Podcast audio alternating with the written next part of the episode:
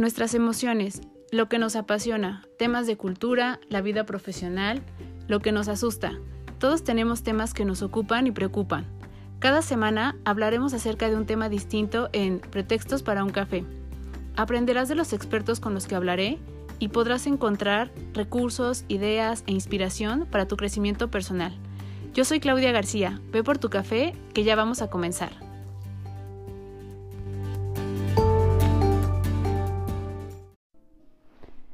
Hola a todos, bienvenidos a un episodio más de Pretextos para un café. Muchas gracias por estar aquí como siempre. Espero que tengan su café a la mano, que estén disfrutando de esta mañana, de esta tarde, de esta noche, dependiendo el horario en el que estén escuchando este podcast y que estén eh, pues muy a gusto esperando disfrutar un nuevo, nuevo episodio. Eh, el día de hoy tenemos una invitada que es una invitada que a mí me dejó una transmisión de felicidad, de esperanza, de querer eh, conocer un poquito más acerca de mí, no un poquito, conocer todo acerca de mí, trabajar mucho acerca de temas que a veces ignoramos y cómo todo esto puede hacernos eh, no solo eh, encontrar esta parte de autoconocimiento que es lo que hemos promovido mucho, sino encontrar con base a esto también la felicidad, ¿no? Eh, ¿Qué es lo que nos mantiene tranquilos? ¿Qué es lo que nos da bienestar? ¿Qué es lo que nos da serenidad? ¿Y cómo podemos lograrlo nosotros mismos y crearlo y eh, saber que está a nuestra mano si así lo queremos? Para este podcast, bueno, invitamos a la doctora Paloma Fuentes, que es todo un mundo de información, que es todo un mundo de sabiduría, todo un mundo de también muy buenas intenciones y la manera en que transmite esta información hace que te maravilles acerca de los temas de los que está hablándonos. Ella tiene una formación muy especial, que fue justo uno de los puntos que a mí me causó en un inicio mucha curiosidad porque ella es especialista en medicina del trabajo. Trabajó mucho tiempo en empresas, justo pues siendo médico del trabajo, y dentro de su trabajo eh, encontró eh, ciertos comportamientos que en la entrevista se van a dar cuenta que yo creo que todos hemos vivido en las organizaciones en las que hemos estado. También tiene una especialidad en psiquiatría legal y forense y un máster en, en neurofelicidad, perdón. Entonces la combinación, como podrán darse cuenta, es una combinación muy especial, es una combinación que si uno eh, se queda con una sola parte, eh, no podríamos entender cómo llegó a ser todo lo que ahora es, ¿no? Ella es experta en psicología positiva, es experta en ecología emocional, que ese es un concepto que a mí me parece maravilloso y que es un concepto nuevo para mí. Es la primer gerente de felicidad en España en una empresa grande. Eh, es un es gerente de felicidad en Mausan, Miguel, y creadora del modelo HappyNet de neurofelicidad individual y para las organizaciones. Entonces tiene todo un concepto acerca de la felicidad que es muy distinto a lo que hemos escuchado hasta el día de hoy. Es muy distinto a lo que hemos escuchado de otros profesionales que también eh, trabajan esta parte en las organizaciones y nos eso nos permite darnos cuenta de que hay muchas maneras de buscar esta satisfacción y bienestar, no solo para la parte organizacional, sino también para la vida personal, que es la que nos interesa, ¿no? La parte profesional, pues bueno, forma eh, una eh, muy importante parte de nuestra vida porque es donde más dedicamos horas, pero no lo es todo y es solo una parte de nuestra vida.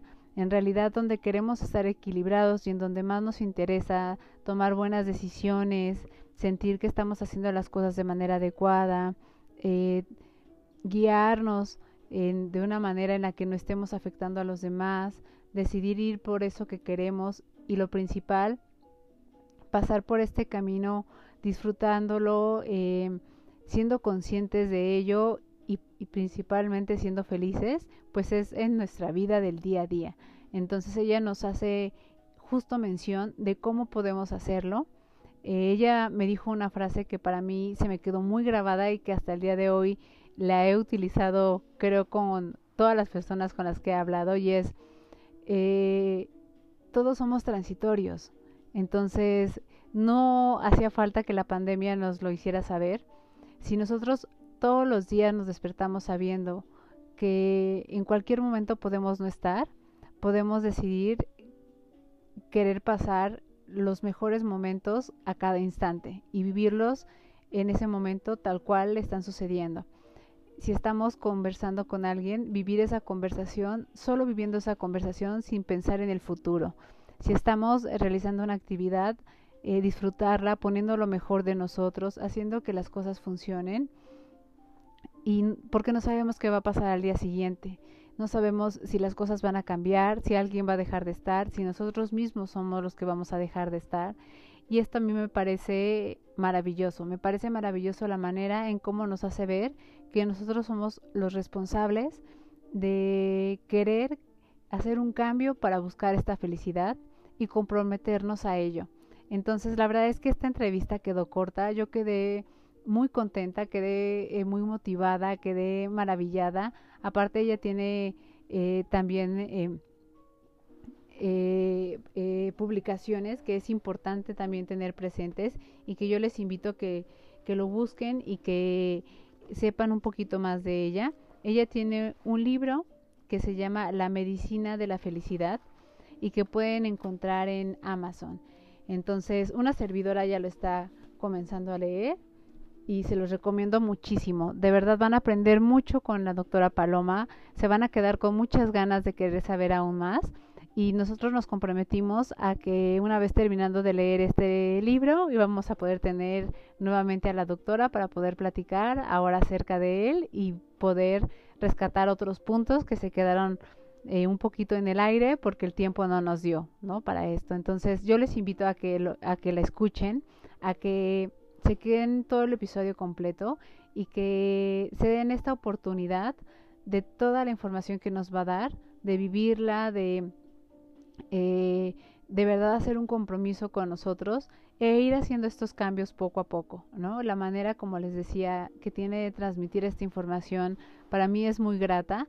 Cuando nosotros hacemos estos podcasts y estamos platicando y nos conocemos eh, de manera visual, no puede no representar algo lo que estamos leyendo y en la expresión de las eh, personas que tenemos frente y con ella de verdad desde un inicio fue una maravilla. Entonces yo espero que lo disfruten, esperamos como siempre sus comentarios y sugerencias y que toda la información que van a adquirir en este episodio les sea de mucha utilidad para su día a día. Muchas gracias como siempre por estar aquí. Disfruten de este episodio, disfruten de su café y comenzamos. Doctora Paloma, muchas gracias. Gracias por aceptar la invitación para estar acá en, el podcast. De verdad es de mucho valor todo lo que nos pueda eh, aportar. Este, yo estoy muy contenta con, ¿no? Esperaba este día para poder platicar, porque no solo, eh, y ahorita lo vamos a ver, no solo es la parte de lo que actualmente haces, Doc, sino también eh, de toda la, ah, bueno, lo que hay detrás, que es lo que queremos también conocer, ¿no? Que, que pueda ayudar y pueda aportar a, darles ideas y referencia a otras organizaciones que, que, este, que le están pasando un poquito mal. Entonces, que pues puedan tener por ahí presente esto y, y justo hacer cambios positivos, ¿no? Que es lo que necesitamos. Entonces, bienvenida. Muchas gracias. Muchas gracias. Gracias, Claudia. De verdad que es un placer estar aquí contigo charlando. Es muy interesante todo lo que me estás contando, evidentemente, y, ojalá yo pueda aportar un, granito de arena para que las personas que nos escuchen incorporen cosas positivas a su día a día, que les faciliten el trabajo y todo lo que es la vida en general, porque todo esto sirve para todo, sirve para el trabajo y sirve para la vida. Sí, yo creo que principalmente la vida, ¿no? Este, el trabajo forma parte de una de las principales áreas porque tenemos, y ahí es donde estamos muchas horas, de trabajo. Ajá, pero en realidad la vida, ¿no? Como tal, porque fue lo que nos cambió a todos completamente. Entonces, Doctora, la, la gente que nos está escuchando ya sabe acerca de tu formación. Y yo aquí viene mi primer pregunta. Este, ¿cómo, ¿Cómo alguien con una formación un poquito mucho más rígida, ¿no? Porque la parte de psicología, de, perdón, de medicina del trabajo, de este, psiquiatría forense, que, que, tiene como ciertos como parámetros y va enfocada hacia otro lado, de repente vira hacia la parte de la felicidad y, este, y uno dice, ¿cómo, ¿cómo sucedió eso? ¿En qué momento cambió? Y, este, ¿y cuándo se dio este, este, este cambio? Pues, pues esta es una historia muy bonita, a mí me parece muy bonita. Eh, mira, nosotros en la empresa, yo trabajaba en la cervecera más importante de, de España, se llama, se llama Mau San Miguel, y entonces, bueno, llevaba muchos años trabajando de médico del trabajo. Y entonces, en España, la ley de prevención de riesgos laborales, que es de obligado cumplimiento, pues eh, divide las especialidades de prevención en cuatro especialidades. Y hay una de ellas, que es la ergonomía, que va junta con otra, que es la psicosociología. Nosotros hicimos, cuando sale la ley en el año 95, en aquel momento nosotros hacemos algo muy original, y es que nos parece que es tan importante la psicosociología que la desgajamos de la ergonomía y entonces se crean cinco coordinaciones. Hay un coordinador de seguridad, otro de higiene, otro de medicina del trabajo, otro de ergonomía y yo soy la encargada en aquel momento de hacerme cargo de eh, la psicosociología. Entonces, durante mucho tiempo, pues además de médico del trabajo, al tanto de todos los trabajadores del área que yo llevaba en aquel momento, pues era la coordinadora de toda la compañía de psicosociología, que sabes que se ocupa de los riesgos psicosociales, fundamentalmente de uno, el más importante, que es el estrés. Entonces, claro, yo tenía una doble visión muy interesante, que era la doble visión que hacía que eh, viera a la gente en consulta desde el punto de vista clínico, con sus problemas, sus dolencias, sus molestias, y por otra parte, me ocupaba de todo lo que era el estudio de evaluación de riesgos psicosociales, el estudio de, análisis y estudio y medidas para, prevenir el estrés. ¿no? Yo veía que hacíamos muchas cosas en estrés, hacíamos cosas súper bonitas además, Claudia, te lo puedo asegurar que hacíamos programas maravillosos, originales, innovadores, y, y, luego hacíamos evaluaciones y yo veía que las evaluaciones me salían en España decimos niqueladas, o sea, que es que, vamos, que me salían perfectas casi, ¿no? Había estrés puntual, tolerable, en momentos y en trabajos muy concretos, pero la verdad es que no había estrés, ¿no? En general. Entonces, yo veía que por una parte no había estrés real en las evaluaciones y por otra parte, la gente me contaba en la consulta cosas que tenían que ver con estrés. Pero claro, ¿con qué estrés? Porque claro, yo evaluaba el estrés que había en los puestos de trabajo con las herramientas que yo tenía en aquel momento, herramientas además perfectamente homologadas, validadas y demás. Pero ¿y el estrés de la vida? Sí. ¿Cómo valoraba yo que un trabajador tuviera un hijo que no estudiaba, o problemas en su matrimonio, o problemas, yo qué sé, con un vecino, o sea, se me ocurren 200.000 historias y circunstancias que originan estrés todos los días, que tienen que ver muchas de ellas con el trabajo, pero otras muchísimas no tienen que ver con el trabajo. Entonces, bueno, pues fui profundizando desde el punto de vista de todo lo que tiene que ver con neurociencia, que hay muchísimos estudios, fui profundizando en cómo nuestra, eh, nuestra situación mental tiene que ver en nuestra parte física. Porque la gente cuando se sentaba en mi consulta, Claudia, me estaba contando que le dolía la cabeza o que le dolía la espalda o que tenía mareos o la tensión alta, pero realmente lo que había detrás de eso eran situaciones de su día a día que eran incapaces de gestionar adecuadamente. Porque realmente nadie nos eh, enseña desde pequeñitos a gestionar los problemas. Nos enseñan muchas cosas y, muy interesantes, pero todo lo que es la parte emocional, psicológica, mental, no nos la enseña nadie. En definitiva, no nos enseñan a cuidar nuestra mente. Entonces, a partir de ahí dije, no, no puede ser. O sea, necesitamos, ya que hacemos tantas cosas tan interesantes para mejorar la salud de las personas, hay un punto en el que no estamos haciendo nada, que no es el estrés, sino antes del estrés. cómo cuidar nuestra mente, cómo cuidamos nuestra alimentación, cómo cuidamos nuestra forma física desde el punto de vista del ejercicio, cómo cuidamos nuestro sueño. Porque al fin y al cabo, y ese fue el gran descubrimiento, todo sale de nuestra mente. Si todo sale de nuestra mente, nuestra salud realmente está apoyada es como si fuera un taburete con varias patas, el ejercicio, los programas preventivos, incluso los programas contra el estrés, eh, los programas que tienen que ver con, fomentar el bienestar de las personas. Pero claro, ese, ese taburete, ¿dónde está apoyado? Porque si yo apoyo mi taburete salud en arenas movedizas o lo apoyo o lo apoyo en una superficie que está lleno de guijarros, pues evidentemente el taburete se tambalea. Yo puedo tener el mejor taburete del mundo, pero el taburete no se va a, permanecer, no va a permanecer sólido, ¿no? Ese taburete es mi mente y yo tengo que apoyarla.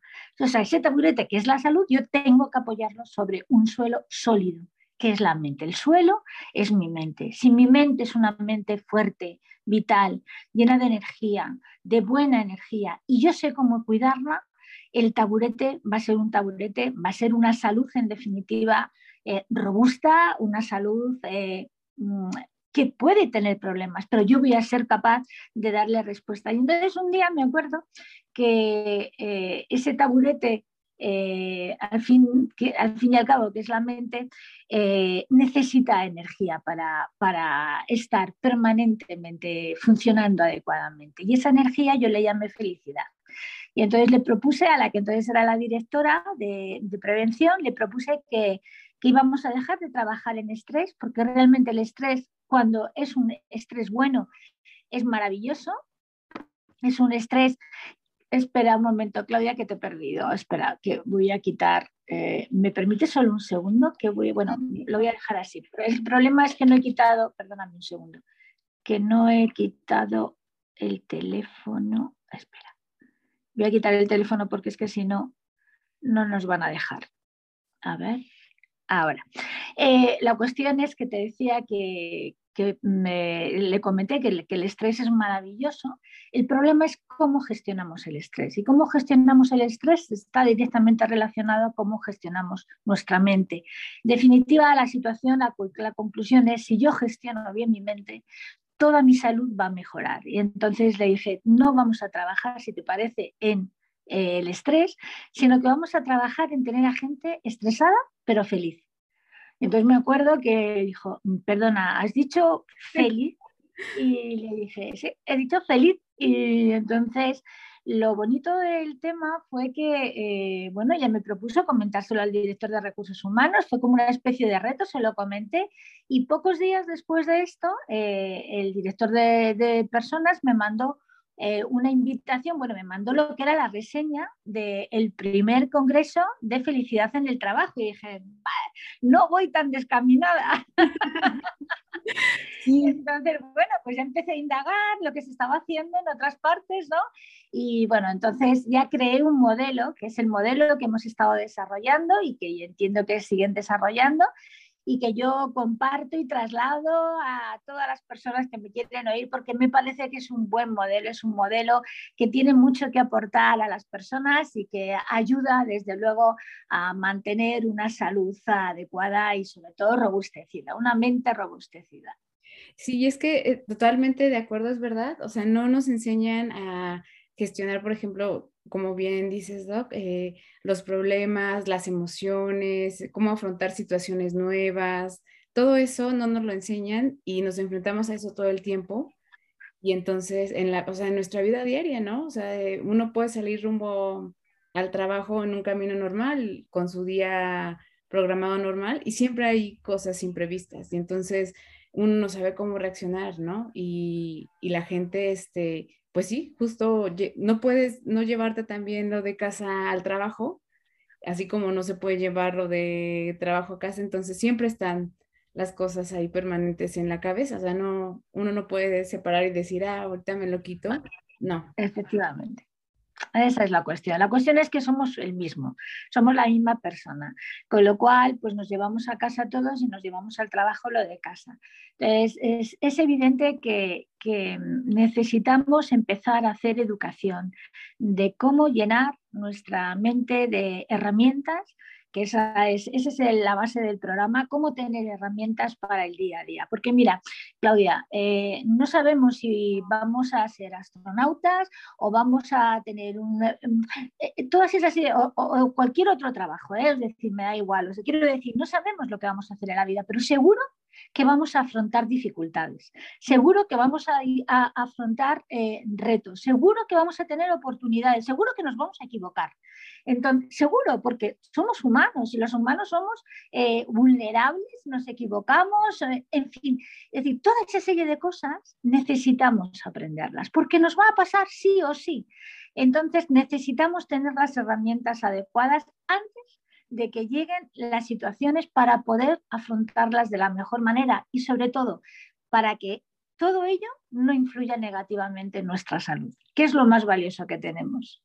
Sí, no exactamente. Y yo creo que eh, hoy en día, por ejemplo, valoramos más ya la parte, eh, yo, yo, por ejemplo, pienso y digo, porque ahora, eh, hasta ahora estamos mirando hacia hacia que las empresas tengan bienestar y felicidad cuando no debería de haber sido así, ¿no? O sea, esto debería de haber sido desde siempre una estabilidad, pero llegamos a, como al límite, ¿no? O sea, llegamos al límite ya donde la gente pues ya no puede trabajar bien, hay ausentismo, este, eh, la gente sufre, por ejemplo, mucho de insomnio, eh, se normaliza esta parte de, ah, siempre te me duele la cabeza, pero no pasa nada, tomo, ¿no?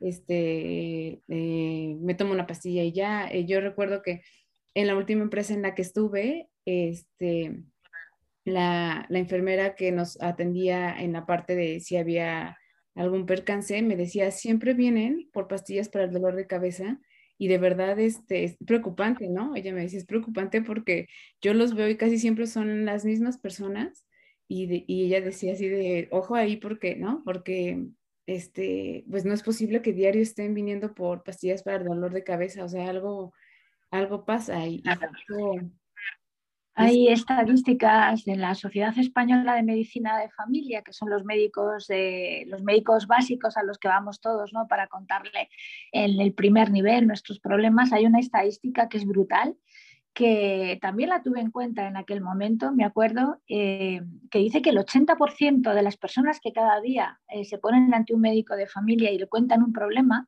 el 80% realmente no tienen un problema físico, tienen un problema de no saber dar respuesta a alguna circunstancia de su vida. Hay que pensar eso.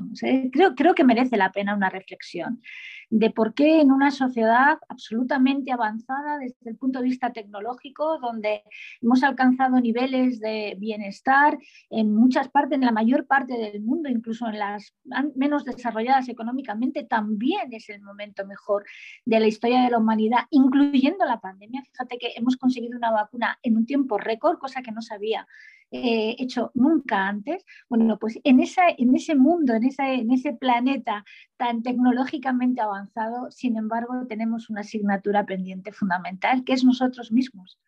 Es nuestro propio bienestar, es nuestra, nuestro propio afrontar los retos básicos del día a día, los básicos, porque, insisto, es algo que nadie nos enseña. Yo tengo una nieta de, cinco años, y bueno, tengo tres, pero las otras son más pequeñitas, pero a mi nieta de cinco años le hablo del cerebro y le cuento cómo tiene que estar calmada y le cuento cositas para estar calmada, eh, pequeños trucos para mejorar su respiración, para mejorar su calma, cómo afrontar las situaciones complicadas cuando tiene una discusión con otro niño en el colegio, porque evidentemente a lo mejor ahora no se quedan las cosas. Y digo, se queda mucho, ¿eh? muchísimo, porque de hecho nuestro inconsciente está formado prácticamente por las cosas que hemos aprendido, que eh, vamos incorporando hasta los 5 o 6 años. O sea, que es que por eso me parece importante empezar cuanto antes, ¿no? Pero está claro que es una cultura, se crea cultura. Y esa cultura personal de incorporar cosas para el día a día, de nutrir su mente con cosas positivas, me parece vital. Sí, no, yo, yo creo que que es algo que necesitamos todos, porque aparte es eh, no solo como el gestionar las cosas o verlo como, como en, en qué nos ayuda, sino en cómo estamos viviendo la vida. Este, al final, eso significa cómo estamos viviendo la vida y, y ahora que nos hemos dado cuenta que en cualquier momento podemos no estar, ¿no? Como que lo hicimos más consciente, eh, pues entonces, ¿cómo estamos pasando? O sea, identificar y decir, ¿cómo estoy pasando este día? Porque tal vez el siguiente no esté, ¿no? Entonces, este, es, si lo viéramos también así, querríamos que cada día fuera un día bueno, ¿no? Que a pesar de sus cosas y que siempre vamos a tener complicaciones en la vida en cualquier ámbito, este, cómo estamos viviendo cada día de nuestra vida. Entonces, vivirlo así tampoco es, es óptimo, ¿no? O sea, yo creo que en la parte emocional también, si, si volteamos como y vemos que, qué tanto lo hemos disfrutado, qué tanto hemos este, eh, tenido preocupaciones, siempre va a ir más la parte, como bien decías, eh, cuando estábamos platicando, la parte negativa, ¿no? Tenemos siempre como esta parte de sufrí mucho esto, o me costó mucho trabajo tal, o trabajaba muy lejos, este, cosas así, y dónde queda la parte padre, positiva, porque creo que eso es lo que nos falta, ¿no? Lo que falta mucho. Sin duda. Y probablemente eh, esa sea una de las enseñanzas positivas que nos ha traído la pandemia y es importante que la dejemos fija y que no la perdamos. Esa sensación de eh, esto se puede acabar en un momento dado, porque es lo que nos trajo el COVID, ¿no? Caramba, es que esto se puede acabar, la vida, en un momento dado. Eso que aparentemente es malo, sin embargo es muy bueno, porque te da una perspectiva diferente de las cosas y sobre todo porque te hace apreciar durante toda la época de confinamiento hemos, y yo creo que todavía, ¿no? Lo seguimos haciendo, apreciando las cosas que normalmente entendemos que son lo normal. Lo normal es ver, lo normal es vivir, lo normal es respirar, lo normal es caminar, es tener un trabajo, es tener amigos, tener una pareja. Pues no, eso es lo extraordinario tenemos que cambiar lo normal por lo extraordinario, porque nuestro cerebro nos hace una trampa tremenda, Claudia. Y es que nuestro cerebro está hecho para la supervivencia. Y es fantástico manteniéndonos vivos, porque lo hace genial, pero el problema es que mantenernos vivos los hace a costa, lo hace a costa de dejar pasar las cosas extraordinarias, maravillosas, que no son un riesgo y por tanto no afectan a nuestra supervivencia y no le prestamos la atención necesaria. Tenemos que tener la visión de que estamos rodeados de cosas maravillosas, pequeñitas o grandes, pero todas ellas igual de extraordinarias. Y cada día hay que identificar las cosas extraordinarias, algunas al menos de las cosas extraordinarias que nos han pasado y que en un momento dado nos han nutrido ese día, que es único e irrepetible. Qué bonito e-, esa reflexión. La verdad que con esa frase, por eso estaba agachada porque la escribí, este, cambio todo totalmente. O sea, a mí, por ejemplo, se me vino a la mente, dije algo normal que, este, que sea extraordinario. Y dije, claro, cuando, por ejemplo, yo busqué luego, luego algo y dije, a mí me encanta cuando me carcajeo de risa de algo. O sea, cuando alguien te dice algo y te carcajeas y hasta te duele el estómago y dices, eso es algo que uno no valora, ¿no? Pero sin embargo es algo que, este, que cuando lo vives, eh, hasta te, ¿no? Te quedas así de, ay, hasta te quita un poco el aliento porque de tanto reír dices, qué, qué padre que tu cuerpo responde, que te sientas feliz y que, ¿no? Y que haya esa conjunción del cuerpo y de la mente, te, ahí te das cuenta de, cómo están conectados. Y este, absolutamente. No tenemos todos los días. Bueno, yo por ejemplo no lo vivo todos los días, entonces, este, cuando lo viva seguramente ya ahora, ya este, lo, lo valoraré más, ¿no? Este, justo. Pero fíjate, es que voy a cosas incluso más básicas, o sea, mm, Tener salud. ¿Cuándo valoramos la salud? Cuando la perdemos. ¿Cuándo valoramos a las personas? las valoramos es poner nuestra atención, disfrutar y agradecer por tener esas personas en nuestra vida, o agradecer por tener salud, o sentir gratitud por tener un trabajo que nos encanta, o simplemente por tener un trabajo que nos permite eh, tener una actividad, comer, eh, tener una casa y, y sobre todo ¿Cuándo valoramos tenernos a nosotros? Es que somos lo más importante y no nos valoramos nunca. Cuando decimos, qué bien me ha salido esto o esto no me ha salido bien, pero lo voy a mejorar. Es decir, esas cosas tan básicas que forman el día a día, que son, vamos, lo más básico, respirar, lo más básico. yo no te digo que estemos todo el día agradeciendo porque respiramos, no tiene sentido. Pero sí es verdad que de vez en cuando darnos cuenta de que lo básico es lo importante, de que lo básico es extraordinario. A mí me y agradecerlo, que es la segunda parte, agradecerlo. La gratitud nos llena de sustancias químicas maravillosas, nuestro cerebro. Y al final, la, felicidad es química, Claudia. La felicidad es una cantidad enorme de sustancias químicas llamadas neurotransmisores, sesenta y tantos neurotransmisores, algunos son más conocidos, otros menos conocidos, pero en definitiva es lo que nos trae esa química y esa comunicación que tú dices con el resto del cuerpo lo que nos hace sentir felicidad en un momento dado. Que, a veces pensamos que es eh, sentir ilusión o sentir entusiasmo o sentir alegría y no es verdad la mayor parte de las personas, cuando yo le pregunto, que soy como muy pesada y entonces cuando viajo pregunto a la gente con la que me encuentro, ¿qué es para ti la felicidad? Dime una palabra, ¿no? Que para ti sea la felicidad. ¿Sabes? La mayoría de las personas a las que le he preguntado y llevo ya una estadística importante me dicen calma, serenidad, sosiego, paz. Y es verdad, si te fijas, si lo, reflexionas, estar contento es maravilloso, estar alegre es fantástico. Pero lo más importante es estar en calma. Cuando nosotros somos de verdad nosotros, es cuando estamos sosegados, cuando estamos en paz con nosotros mismos y con el entorno. Cuando tenemos esa eh, calma interior que es tan productiva que al final es la energía que nos permite llegar a donde queremos llegar. No, y, totalmente de acuerdo porque, por ejemplo, uno lo se da cuenta en, momentos en los que, por ejemplo, el insomnio, ¿no? Que es como una de las manifestaciones este, más comunes del estrés y cuando uno puede dormir bien, ¿cómo agradecemos el poder dormir bien? Así de, ay, pude descansar cuando no tendría que ser así, ¿no? Totalmente. Totalmente. Es que la, calma, la calma mental es una situación eh, en la que todo funciona, es como la homeostasis, en medicina se llama homeostasis al equilibrio. Entonces, realmente la felicidad es equilibrio, es, es una situación de armonía, ¿no? de armonía mental y armonía corporal. Cuando todo funciona de esa manera tan enormemente integrada, para mí eso es la felicidad. Ay, qué, qué bonito, doctora. La verdad es que, que sí hace reflexionar. Y yo estaba pensando también ahorita, por ejemplo, en vivimos con mucho miedo, ¿no? Entonces el miedo también nos hace reaccionar de manera distinta. Este, nos da miedo, por ejemplo, ahora en el COVID, ¿no? Bueno, hay gente que no, pero este, a los que somos más conscientes y de, de salir a espacios abiertos, este, nos da miedo la inseguridad, nos da miedo la violencia que vemos que cada día este, también, ¿no?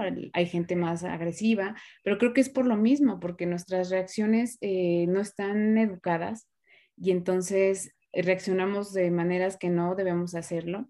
Y la gente también, por ejemplo, el miedo también está ahí como muy latente siempre. Este... Claro, claro. el miedo es el mayor secuestrador que hay es el secuestrador de nuestra personalidad, de nuestra energía, de nuestras ganas, de nuestro y además es lo que tú dices, el problema es que nuestra mente vive constantemente en el futuro.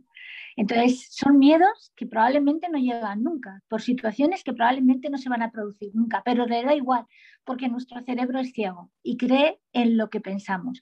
Entonces, el, miedo eh, secuestra nuestra amígdala y hace que todo lo demás gire alrededor de esa exclusiva emoción. Nos cambia la forma de pensar, nos cambia la forma de sentir y nos cambia la forma de entonces, es fundamental que entendamos que eh, eh, es una táctica de nuestro cerebro el tener miedo, porque teniendo miedo es más probable que lleguemos a, que nos protejamos y que lleguemos vivos al final del día, ¿no?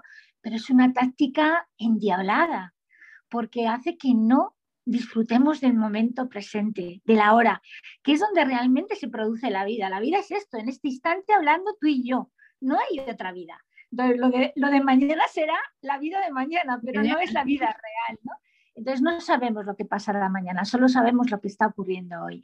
Entonces, el miedo es bueno en muchas circunstancias. Nos hemos confinado por miedo porque había un peligro real. El problema son los miedos imaginarios y sobre todo son los miedos que anticipamos. Entonces, hay que protegerse, hay que ser prudente, por supuesto que sí. Y yo soy, vamos, mascarilla ahora con el tema de mascarilla en todas las zonas cerradas y demás pero no podemos vivir con miedo toda la vida, porque hace que nos transformemos y que tengamos miedo a los mínimos cambios. Y la vida es cambio, Claudia. Entonces, todos los días suceden cambios. Si tenemos miedo al cambio, vamos a pasarlo muy mal y va a hacer que el resultado de esos cambios nunca sea positivo para nosotros. Por lo tanto, tenemos que tener mucho cuidado en a qué tenemos miedo, analizarlo, reflexionarlo e ir eliminando aquellos miedos que podemos eliminar, que son la mayoría de ellos. Sí, porque la verdad es que la mente nos, juega a veces para mal, ¿no? O sea, cuando uno se da cuenta, se va haciendo una cadenita, te comienza así con un evento que a lo mejor eh, sí es real, ¿no? Por ejemplo, eh, ahora que pasa el COVID y este y de repente ya estamos con un miedo que no nos fuimos a un lugar donde no, ni siquiera sabemos si va a llegar esa situación, este, si realmente nosotros la vamos a vivir y entonces ya estamos este, con ansiedad, ya estamos muy preocupados, este, el corazón acelerado y demás, y entonces de repente es como de, no, no, no, a ver, no, este, eh, tranquila, esa, esa parte todavía no sabe si va a existir o no, así como no sabíamos que iba a llegar este, el COVID, no, sabíamos, no sabemos qué va a suceder, ¿no? Entonces, eh, siempre eh, atender lo que esté en el momento, o sea, atenderlo del momento. Claro, pero no podemos vivir permanentemente pensando en todo lo malo que nos puede llegar a suceder, porque no tiene ningún sentido. Eh, primero, porque no tiene ningún sentido y segundo, porque si, si, va a suceder algo malo, no lo vamos a poder evitar el, el 99%, es decir, porque la vida funciona así y porque todo es transitorio y tenemos que tener en cuenta que es transitorio lo malo y también es transitorio lo bueno. Nos perdemos los momentos buenos que van a pasar y eso eh, es una pena porque realmente es la riqueza de la vida, ¿no? Los momentos, también los momentos malos nos traen muchas enseñanzas, ojo, ¿eh? Y también vamos a aprender de los momentos malos. No todo lo malo que pasa en la vida nos va a traer eh, desgracia, dolor, nos va a traer dolor, pero el dolor es una emoción consustancial al ser humano del que también conseguimos aprendizajes y nos hace crecer como personas. Entonces, lo bueno es tener una mirada apreciativa de las cosas, de lo bueno y de lo malo, pero siempre y cuando seamos capaces de mantener esa calma que decíamos antes, y esa calma exige no vivir permanentemente instalados en el miedo ni vivir permanentemente instalados en la, en la alegría. Es decir, todo, todo eh, en exceso es malo, pero siempre, evidentemente, es más, más frecuente instalarnos en el miedo que en la alegría. De todas maneras, insisto, la calma, el equilibrio, la armonía, ese tiene que ser nuestro objetivo, conseguir que cada día nuestra mente se llene de, de, cosas buenas, de cosas nutritivas o de aprendizajes de cosas no tan buenas, pero de, las que seamos capaces de extraer lo bueno para conseguir nutrirla, porque mañana es otro día que empieza, mañana es otra nueva oportunidad y mañana la vida se renueva cada día. Entonces, es importante que sea mañana la mejor persona posible con todo lo que he aprendido hoy. Y eso así a lo largo de la vida. No, y, y, ahorita que justo este, mencionas esto, doctora, el, siempre las emociones que vivimos como eh, positivas porque las catalogamos mal. Yo también siempre digo que las emociones están ahí por algo y son reacciones hacia lo externo, ¿no? Ni buenas ni malas, ¿no? Este, el, miedo, por ejemplo, o, el enojo o así tiene que ver que, pues, con algo que estamos viviendo y, y como bien dices, identificarlo. Pero siempre se nos que, se vuelven más permanentes, o sea, se queda más instalada por por un tiempo más prolongado el enojo que por un tiempo más prolongado la alegría. Y entonces eso tiene también mucho que ver con cómo, qué, permiso le damos nosotros a que se queden, ¿no? Porque no es mal enojarse, pero ¿cuánto tiempo vas a estar así? O sea, entonces es, Las emociones realmente son instantáneas, o sea, tienen una duración corta. El problema es que luego las convertimos en sentimientos y entonces eso hace que permanezcan constantemente dentro de nosotros porque es nuestra cabeza, es nuestro pensamiento el que las mantiene vivas. Entonces, lo importante es ser conscientes de que cuando se mantienen mucho tiempo eh, vivas, somos nosotros las que lo estamos manteniendo. La emoción tiene un papel concreto, se dispara, nos manda un mensaje que tenemos que escuchar para hacer una acción concreta. El enojo tiene su papel, la tristeza tiene su papel. El problema es mantenerlas vivas y eso es nuestra responsabilidad. Siendo conscientes de eso, tenemos que aprender a, siento la emoción, la identifico, la escucho, la vivo y la dejo pasar. Y permitirnos también conocernos, ¿no? Nos ayuda a conocernos para saber, ay, reaccioné así porque me molesta esto. Entonces, a lo mejor no sabíamos que nos molestaba eso y entonces claro.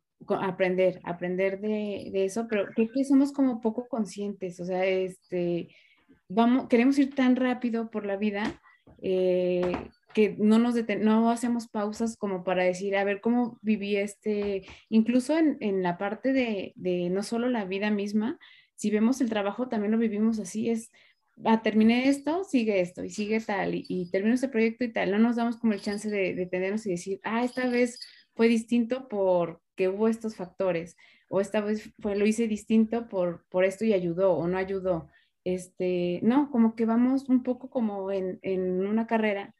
En automático, vamos en automático. Yo siempre digo que las emociones son como brújulas, la brújula que nos da la vida. Nuestro cerebro tiene una brújula dentro que nos permite orientarnos a, a las cosas y por la vida eh, según dónde va marcando y esa brújula se llama emociones.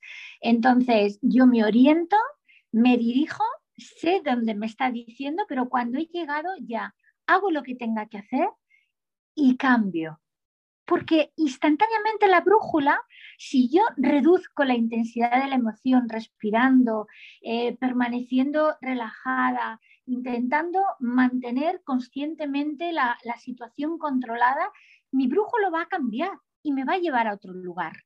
Entonces es fundamental que sepamos que la brújula en un momento dado me va a orientar, pero que yo puedo también manejar hacia dónde va la brújula.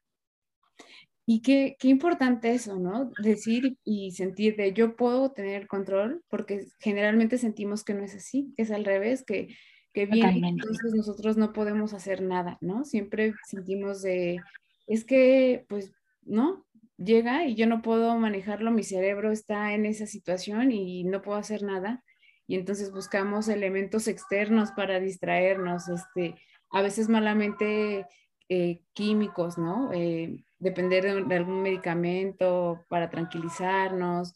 Hay quienes este, lo hacen, pues también, digo, digo, no es tan malo, pero, por ejemplo, el, ¿cómo, cómo estamos en realidad sí buscando no sé, esta liberación como de dopamina para estar contentos y entonces hay gente que le pone buenas las compras pero entonces se vuelven adictos a comprar. Cada vez que tienen una situación así, buscan algo que desfogarlo, ¿no? Y entonces, al final, es como sentir, sentimos que no tenemos el control y buscamos otros medios. Es, otra, es otro tipo de dependencia, efectivamente. O sea, nos tenemos que dar cuenta y eso es un aprendizaje que no se hace de la noche a la mañana, Claudia, eso es un camino. Pero lo importante es empezar a recorrer el camino que la mayor farmacia, la farmacia más maravillosa que tiene nuestro cuerpo está en nuestra mente, está realmente, nos la da nuestro cerebro, cuando somos capaces de conocernos y utilizarlo y producir esas sustancias a voluntad. Y tenemos la gran suerte de que nuestro cerebro plástico es capaz de entrenarse en todo eso. Entonces, si yo sé que eh, para producir serotonina o para producir endorfinas necesito respirar simplemente, aprender a respirar y aprender a tener una coherencia entre mi corazón, mi pensamiento, mi respiración, es que cuando eso se aprende es fantástico, porque te hace dueño de tu, de tu vida, de tu, de tu calma, de, de tu situación. Y eso no significa que no sientas tristeza o que no sientas agobio en un momento dado. Por supuesto, somos humanos, nos pasa a todos. Pero la diferencia es entre las personas es aquellos que saben manejarlo y aquellos que no saben manejarlo. Entonces, la salud mental, que todo el mundo ahora mismo habla de salud mental en relación a la pandemia, realmente tiene una base fundamental, que es la calidad de nuestra mente. La calidad de nuestra vida está relacionada con la calidad de nuestra mente y la calidad de nuestra mente eh, depende de nosotros, depende de cómo la trabajemos, depende de cómo la cuidemos, de cómo la, yo digo mimemos, de cómo la mimemos, con qué cariño y con qué ternura mimemos nuestra mente, porque es lo más importante que tenemos. Y hay cosas muy básicas en el día a día que se pueden hacer y que directamente repercuten positivamente en nuestra salud y repercuten positivamente, directamente en la salud de nuestro entorno. Es que fíjate qué fuerte y qué importante, Claudia. Es que somos fuente de felicidad y de salud para los demás. Con lo cual, es que yo no sé qué hacemos que no empezamos a utilizar toda esa serie de recursos desde pequeñitos a las empresas, a la sociedad en general, porque me parece que es que es la gran asignatura, la gran revolución. Yo digo que es la gran revolución que tenemos pendiente. Pero, pero ¿cómo, cómo eh, yo pienso digo, ¿cómo es posible, no? Porque siempre ha estado ahí y hasta ahora eh, la gente está volteando como a mirar justo, eh, ahorita que decías, este doc, de mimar nuestra mente y uno dice, sí es cierto, no hacemos nada por cuidarla, o sea, no, no hacemos algo que la nutra, que la tranquilice, que así como a lo mejor a veces estamos muy cansados y decimos, ay, mi espalda, ¿no? Y entonces, este, hago, me cambio de postura, me levanto, hago tal y así. No, es el único órgano que dejamos como de que pase lo que tenga que pasar y pues claro, también se cansa, ¿no? También este, se vuelve intolerable a ciertas cosas y, y en esta incomprensión a veces nos frustra y en los pequeños que cada vez ahora lo van viviendo de edades más pequeñas, comienzan a tener estrés, ¿no? Ya los niños comienzan a tener este, situaciones que decías, eso no se veía antes, ¿no? Pero también es por cómo su entorno este, es así, o sea, los, nosotros como eh, representantes, no sé qué, o sea, si hay pequeños en casa, somos la representación de cómo reaccionar hacia las cosas. Entonces, ser conscientes también de eso. Claro, ah, yo creo que hay una cosa importante y es que pensamos que cuando estamos frustrados es algo malo o cuando estamos tristes es algo malo o cuando nos enfadamos y estamos tensos es algo malo. Pues es que es algo normal, es que frustrarse es normal. El problema es cómo vivimos esa frustración. Es que estar tristes es maravilloso cuando toca estar tristes. El problema es estar permanentemente tristes. Entonces, es como si no nos permitiéramos a nosotros mismos estar mal, porque en esta sociedad donde todo es brillo, donde parece que la belleza, la juventud, lo, tiene que ser todo maravilloso. No, es que somos humanos.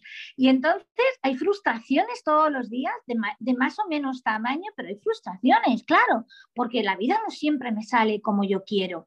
Entonces es buenísimo aprender a frustrarse, porque eso hace que la próxima vez yo tenga herramientas para que cuando me pase, que me va a pasar sí o sí, sepa cómo dar la respuesta adecuada. Entonces, y quien dice frustrarse dice, o sea, nos tenemos que permitir estar mal, nos tenemos que permitir el dolor.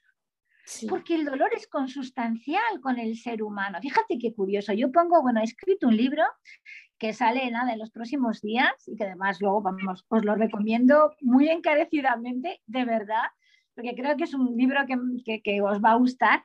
Entonces, en mi libro, que se llama La medicina de la felicidad, cuento que somos capaces de medir la velocidad de la luz, que somos capaces de medir cosas micro, micro, y no somos capaces todavía de medir el dolor, ni el dolor físico, ni el dolor mental. Es curioso. Y no somos capaces de medir la felicidad es curioso. Es decir, somos capaces de medir cosas alucinantes con carbono 14, la edad que tiene un fósil de millones de años. Y no somos capaces de medir nuestro dolor. Porque es una experiencia subjetiva. Entonces, sepamos que las experiencias subjetivas son magníficas para hacernos crecer por dentro y que todas las emociones, las que son agradables, porque a mí no me gustan emociones positivas o negativas, creo que todas las emociones son buenas, mm. son positivas, lo que pasa es que es más agradable estar contento que estar triste, evidentemente, pero a veces la tristeza es maravillosa maravillosa. Te cuento una cosa personal. Yo estaba casada, bueno, tuve un primer marido que murió en un accidente de tráfico en el año 95. Y yo estoy permanentemente triste porque eso es así. No estoy permanente, es el recuerdo, la sensación de aquello la que, me, la que eh, vivo como con tristeza y estoy encantada de seguir triste por aquello porque de alguna manera lo que la aquella tristeza me está trayendo es que todo lo que yo viví con esa persona era verdad, era cierto. Entonces sigo manteniendo ese, ese, ese vínculo de tristeza con aquello. Y yo soy una persona muy alegre, pero ese vínculo de tristeza no desaparece. Y estoy feliz de que no desaparezca, Claudia, porque me dice muchas cosas de mí y de aquella parte de mi vida. Entonces, quiero decir, todas las emociones nos traen mensajes. Lo bueno es identificarlo y utilizarlo adecuadamente para crecer como personas. Sí, es cierto. Yo, yo escuché ahora otra vez a una cantautora y decía este, que ya un álbum lo hizo justo en el momento del rompimiento de una relación de mucho tiempo y muy importante para ella y que este, pues como que se resistía, ¿no? A, escribir eh, y sacar el álbum porque decía, va a salir como muy triste, o sea, lo que siento, este, pues no, no puedo quitarlo, ¿no? Y después dijo que se dio el permiso de decir, qué rico es estar triste también. Claro. me doy cuenta de que estoy viva, porque me doy cuenta de que viví esto, porque me doy cuenta de que tuve una relación, de que fui capaz claro, de Que lo que sentí era cierto y era importante para mí. Fíjate qué importante. O sea, la tristeza nos dice que aquello que hemos vivido fue real y fue valioso para nosotros. ¡Wow! Es fundamental. Sí, sí, sí, sí. Entonces te cambia la perspectiva totalmente de, de la emoción, ¿no? Y de claro. que, que, este, que viva en ti, porque también creo que lo que hacemos es que cuando vemos venir algo que no nos, que sabemos que no nos agrada, no lo, nos alejamos o este, nos resistimos a ello, pero si se siente, se siente, o sea, no puedes evitarlo, ¿no? O sea, no puedes evitarlo porque está ahí, o sea, es parte de tu de tus vivencias. La tristeza de alguna manera le da valor a las cosas. Si, si muere alguien de nuestro entorno y no estamos tristes, pues deberíamos preguntarnos qué relación teníamos, qué tipo de afecto teníamos con esa persona. Si, si nos vamos de un trabajo y no sentimos tristeza en el que hemos estado a lo mejor 20 años, caramba, es que tendríamos que preguntarnos ¿Qué, qué, cómo estaba yo allí, ¿no? ¿Qué vínculos me unían con aquellas personas, con la labor que hacía? Es decir, nos da información sobre nosotros y nuestras emociones. La tristeza o la alegría nos da información, todas las emociones nos dan información sobre nuestra vida muy valiosa.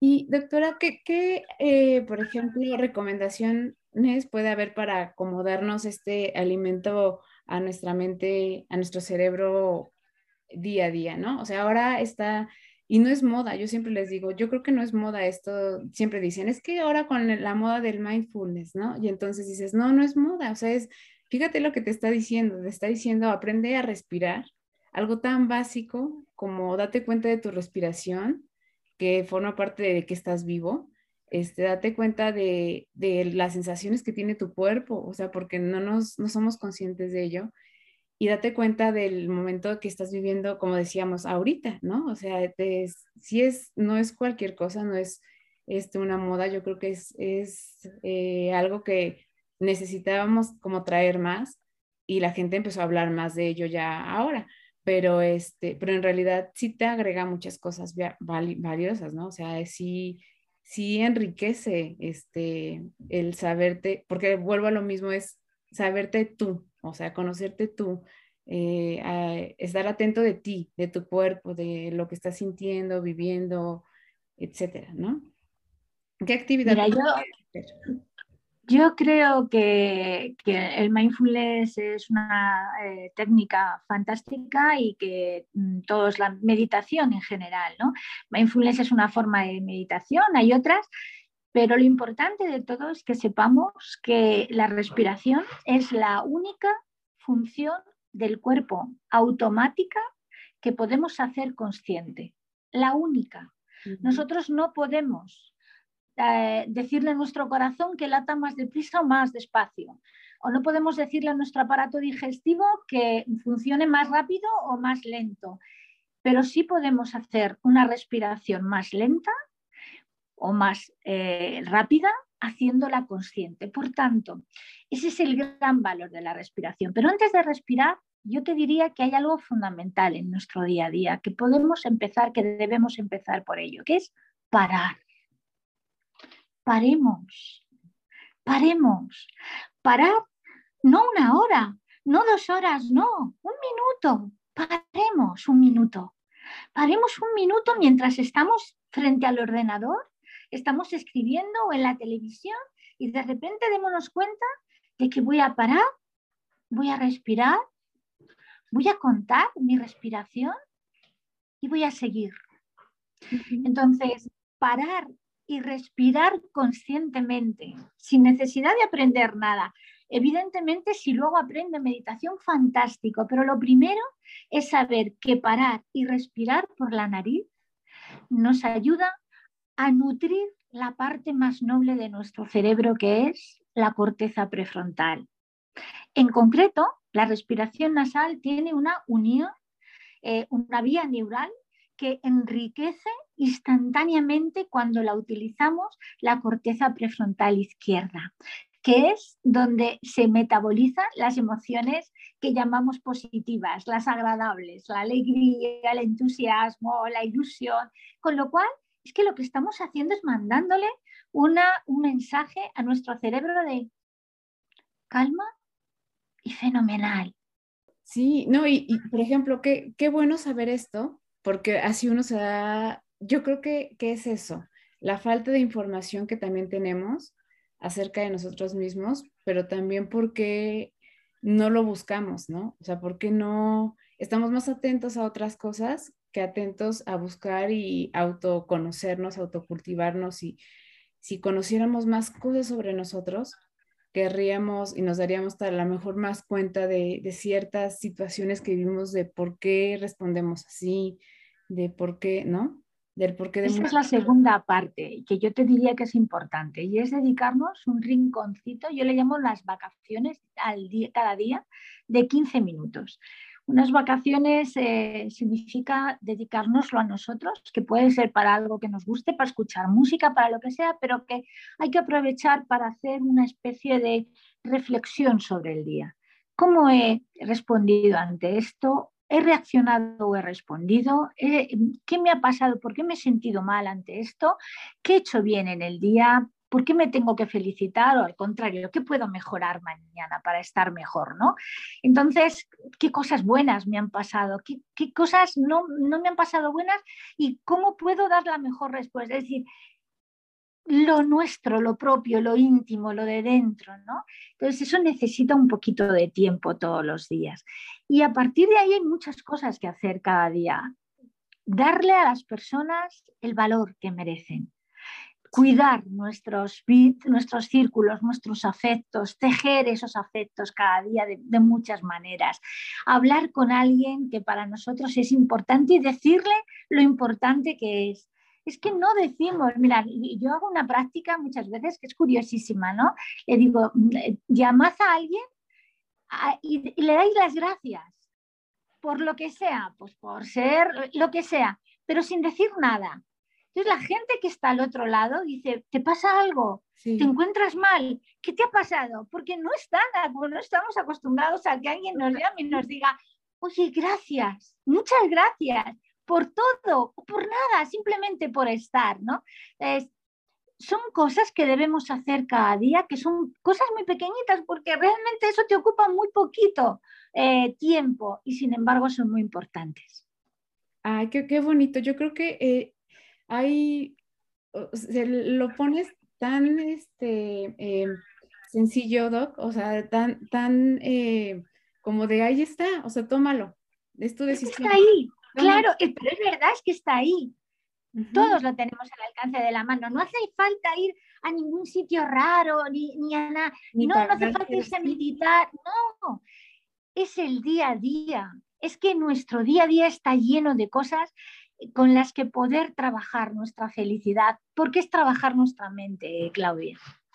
Sí, sí, sí, sí. Y yo insisto, es este vivir, ¿no? O sea, ¿cómo queremos vivir? Preguntarnos ¿cómo quiero que al final, ¿no? Este, me sienta si un día no estoy, si un día me enfermo o si tal, cómo sentir que ha sido mi vida. Entonces, pues yo quisiera que, ¿no? Que eh, yo creo que todos, o quisiéramos que sentir que estamos viviendo plenamente y no sentir que estamos viviendo como al todos, todos queremos hacer un gran relato de vida. Todos queremos construir y escribir un buen relato de, vida. ¿no?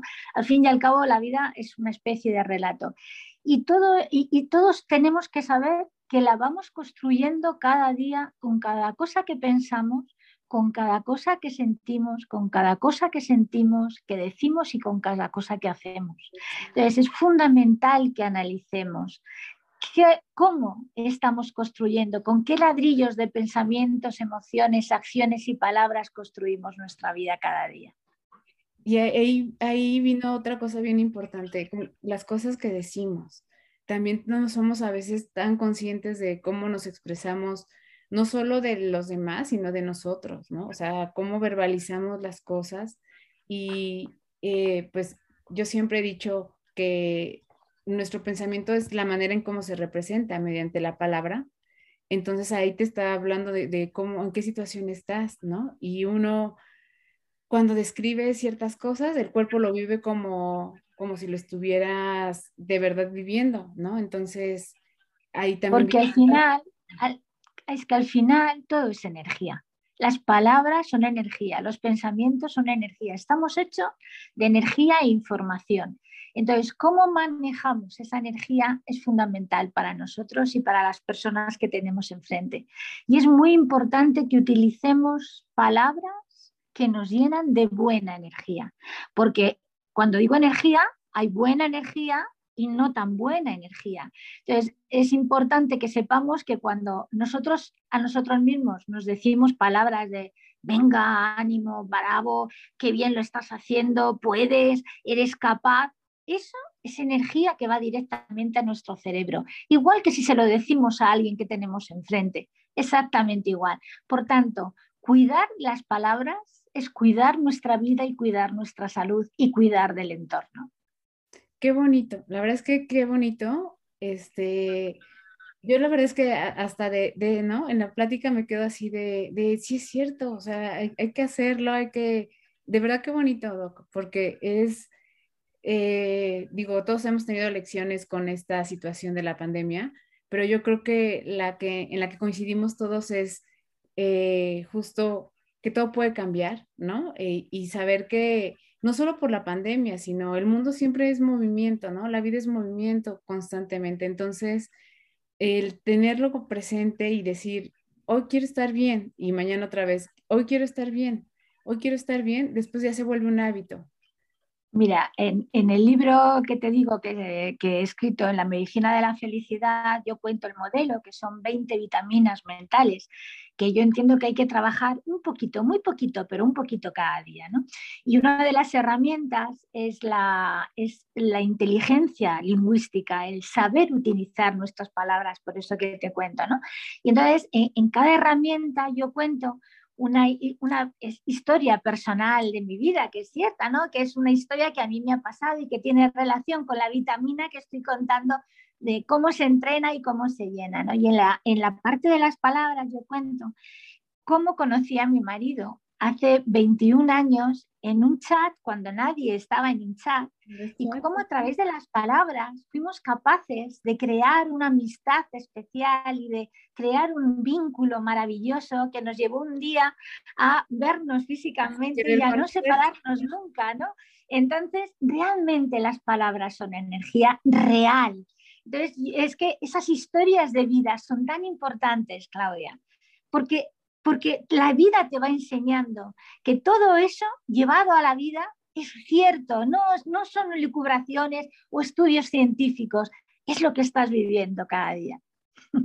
Sí, no, qué, qué, bonito, qué interesante. Yo creo que si todos fuéramos conscientes de ello, seríamos mucho más cuidadosos con lo que estamos haciendo con nosotros. O sea, no solo, siempre vemos como hacia lo externo, ¿no? Cómo va a responder las, las personas para nosotros o este, sí, como las, todo lo, de afuera, siempre estamos muy al pendiente de todo lo de afuera, pero cuando eh, viene esta parte de decir, a ver, este, pero yo, es como, yo creo que hasta da un poco de sentimiento de decir, híjole, me he descuidado muchísimo, ¿no? He dejado de lado lo que siento, lo que pienso, lo que de verdad quisiera decir, este, o sea, cosas que, que yo creo que si fuéramos mucho más conscientes y y lo trajéramos acá, eh, todos los días, sé que es un trabajo continuo, pero todos los días querríamos sí cultivarlo de alguna manera. O sea, estos, este tiempo, por ejemplo, que la gente siempre dice, no tengo tiempo, es que no tengo tiempo, es que no tengo tiempo. Y es de, no, sí, porque tenemos tiempo para otras cosas, o para otras personas, pero es querer hacerlo, o sea, querer estar ahí. ¿Cómo valoras tu tiempo? ¿Qué, ¿Qué, importancia le das a tu tiempo? Porque si tu tiempo es lo más importante, ¿qué es lo más importante? Sin duda, porque es lo único que no podemos comprar, tienes que entender que lo tienes que dedicar a cosas valiosas. Hay cosas que no podemos evitar, ¿no? Pero sin embargo hay mucho tiempo que podemos dedicar a cosas realmente valiosas que nos sirvan para llenarnos de cosas buenas. Porque al final somos lo que damos, y no somos capaces de dar lo que no tenemos dentro, Claudia. ¿Qué tenemos dentro? ¿Alguien sabe lo que tiene dentro? Sí, yo creo que no. O sea, yo creo que si, ¿no? En este momento nos dicen, eh, escribe como tú, eh, hoy, ¿quién, ¿quién eres hoy? ¿Cómo te sientes hoy? ¿Qué, ¿no? ¿Qué te da miedo hoy? Como que de repente nos paralizaríamos un poquito porque no lo sabemos. Solo sabemos, o sea, sabemos que estamos a lo mejor estresados, corriendo, este, cuáles son nuestras preocupaciones o nuestras ocupaciones, pero no sabemos exactamente qué tenemos dentro. O sea, exactamente, ¿no? Yo completamente de acuerdo. Que este, también ayudar a, a la parte en la educación de que puedan expresarse, ¿no? Los niños, que sepan expresar lo que sienten, lo que piensan, este, eso también es bien importante, porque nunca nos lo enseñaron, ¿no? Y entonces ahora nos cuesta y, nos, y lo vemos en las relaciones, este, que, que de repente no se dan bien, pero no se dan bien porque no hay una buena comunicación y a lo mejor las emociones sí son buenas y las intenciones son buenas, pero el no saber comunicar rompe todo, rompe todo este, lo que se pueda recuperar, ¿no? Y qué importante. Por eso Crear una cultura de felicidad no es crear una cultura de bienestar, de estar contentos, de estar a gusto, no. Crear una cultura de bienestar, perdón, de felicidad, es crear una cultura del cuidado de nuestra mente, que es la base de todo lo demás.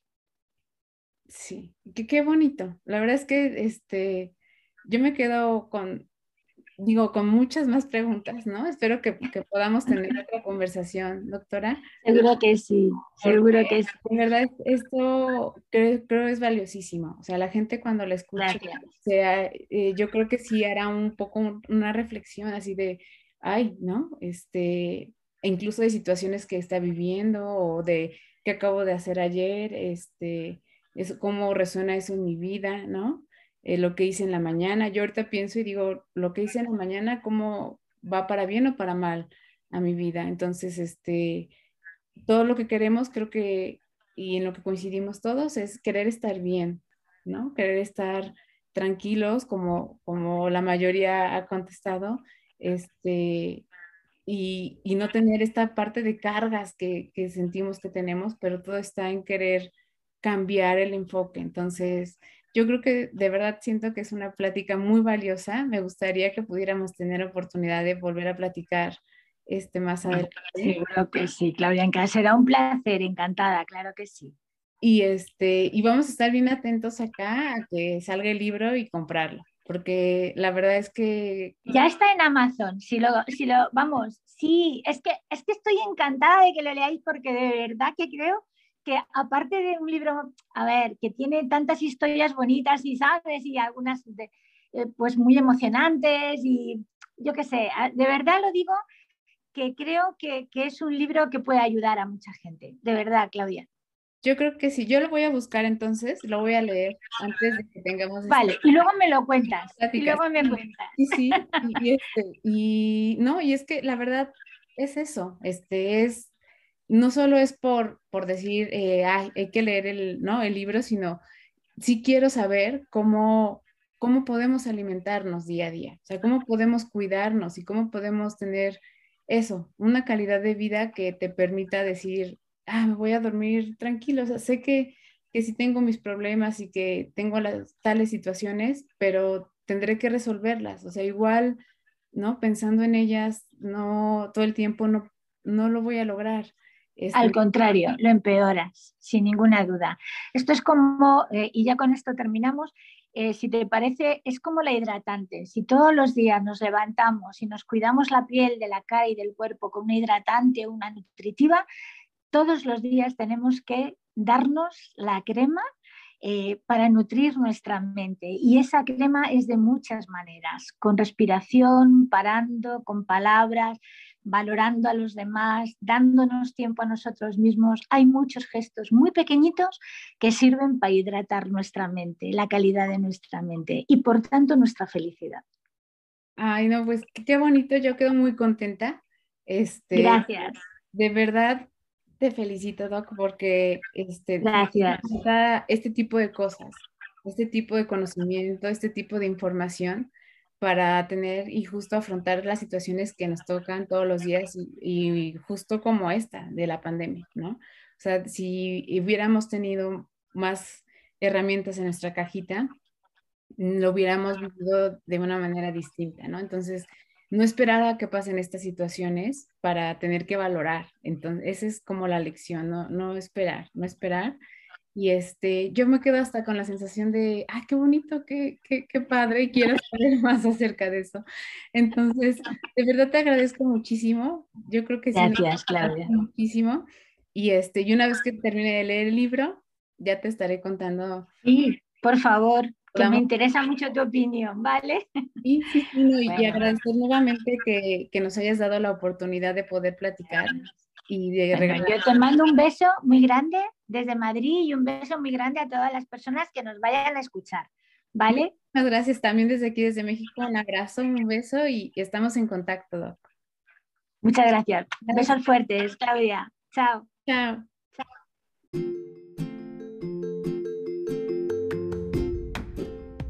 Muchas gracias por estar aquí. Nos escuchamos en el próximo episodio con un pretexto más para hablar de otro tema.